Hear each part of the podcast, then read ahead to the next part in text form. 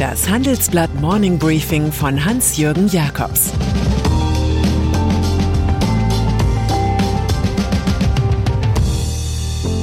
Guten Morgen allerseits.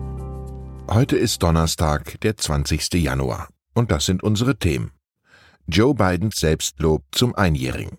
Emmanuel Macrons Schlussappell für Europa. Robert Habecks Problem mit dem Staatsanwalt. US-Präsident. Beginnen wir mit dem Mann, dessen Job in früheren Zeiten bedeutete, Führer der freien Welt zu sein. Zur Jahresfeier seiner Präsidentschaft nutzte Joe Biden die Gelegenheit zu einer Pressekonferenz. Das sollte all die Kritiker überzeugen, die an der Flucht aus Afghanistan genauso mäkeln wie an der Inflation oder den intern von Mitgliedern seiner Demokratischen Partei gestoppten Ausgabeprogrammen.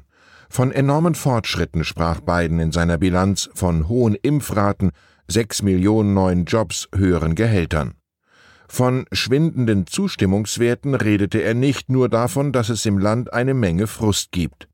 Er hätte auch, wie einst Bill Clinton in seinem Wahlkampfslogan sagen können, It's the economy, stupid. Aber damit wäre der Frust im Land auch nicht kleiner geworden. Präsidentschaftswahl in Frankreich. Emmanuel Macron hat, anders als Kollege Joe, nicht mehr drei Jahre, sondern nur noch drei Monate Zeit, Stimmungen zu drehen. Der einstige Investmentbanker will seine Wiederwahl als Staatspräsident Frankreichs mit europäischem Furor schaffen. Also redete er zum Auftakt der französischen EU-Ratspräsidentschaft im Europäischen Parlament. Aber der Schwung der Sorbonne-Rede von 2017 ist weg, diese jupiterhafte Lust, Europa ganz neu aufzustellen. Nun geht es um die Wertetrias von Demokratie, Frieden und Fortschritt. Die Erschütterungen, die wir derzeit erleben, hätten diese Werte ins Wanken gebracht, so Macron. Konkret schlägt er vor, den Umweltschutz und das Recht auf Abtreibung in die Europäische Grundrechtecharta aufzunehmen.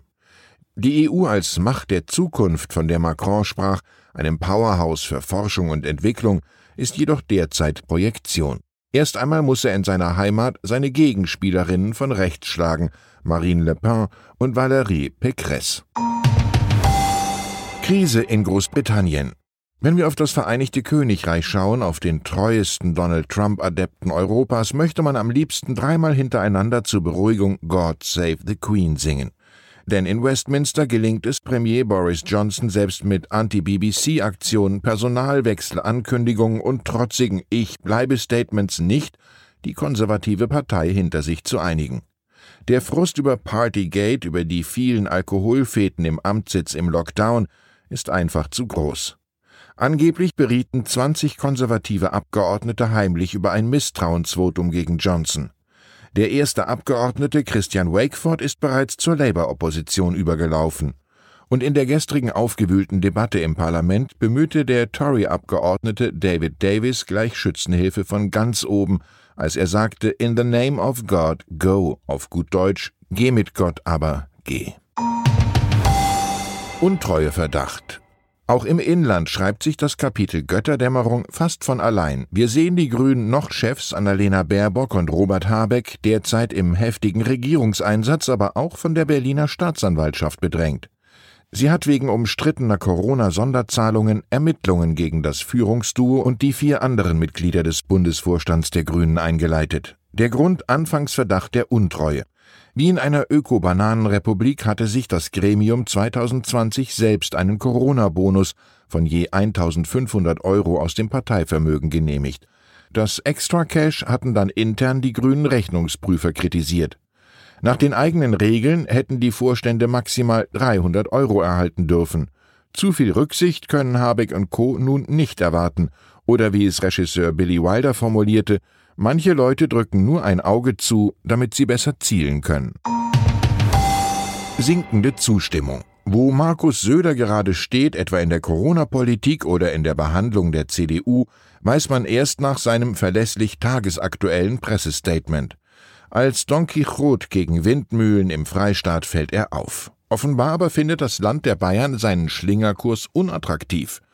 Nach dem neuesten Bayern-Trend des Bayerischen Rundfunks sind nur 55 Prozent mit ihrem CSU-Ministerpräsidenten zufrieden, ein Rückgang von 8 Prozentpunkten gegenüber September 2021 und von 17 Punkten im Vorjahresvergleich.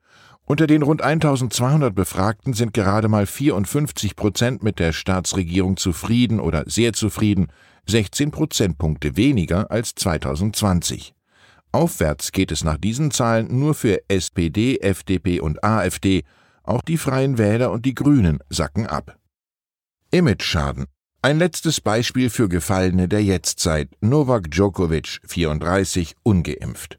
Das Image des Tennisstars ist nach seiner Ausweisung aus Australien und vor einem möglichen Bann für die großen Turniere in Paris und Wimbledon im beschleunigten Niedergang.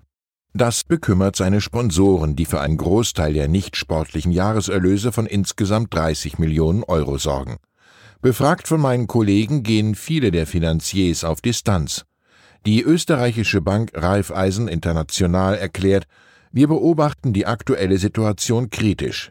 Wenn der Sponsor den Transfer eines positiven Images auf die eigene Marke dauerhaft nicht mehr gewährleistet sieht, könne eine außerordentliche Kündigung gerechtfertigt sein, erklärt der Düsseldorfer Sportexperte Paul Lamberts zur Lage. Küchenmaschinen.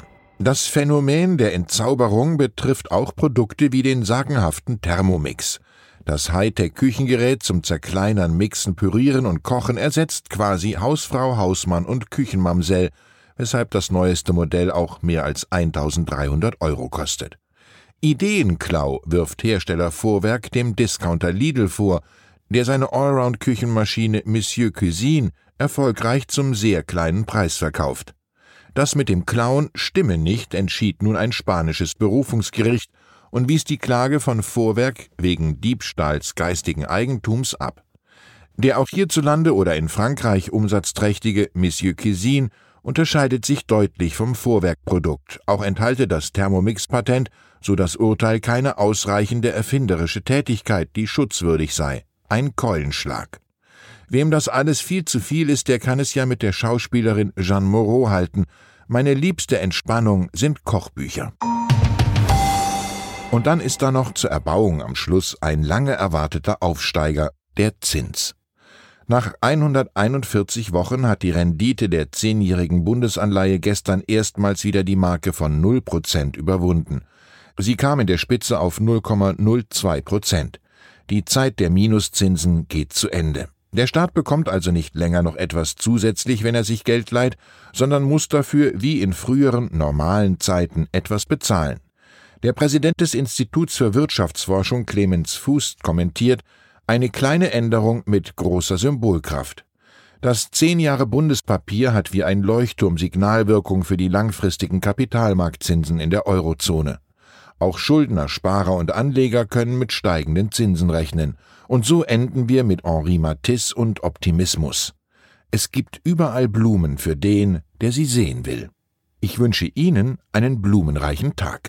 Es grüßt Sie herzlich Ihr Hans-Jürgen Jakobs.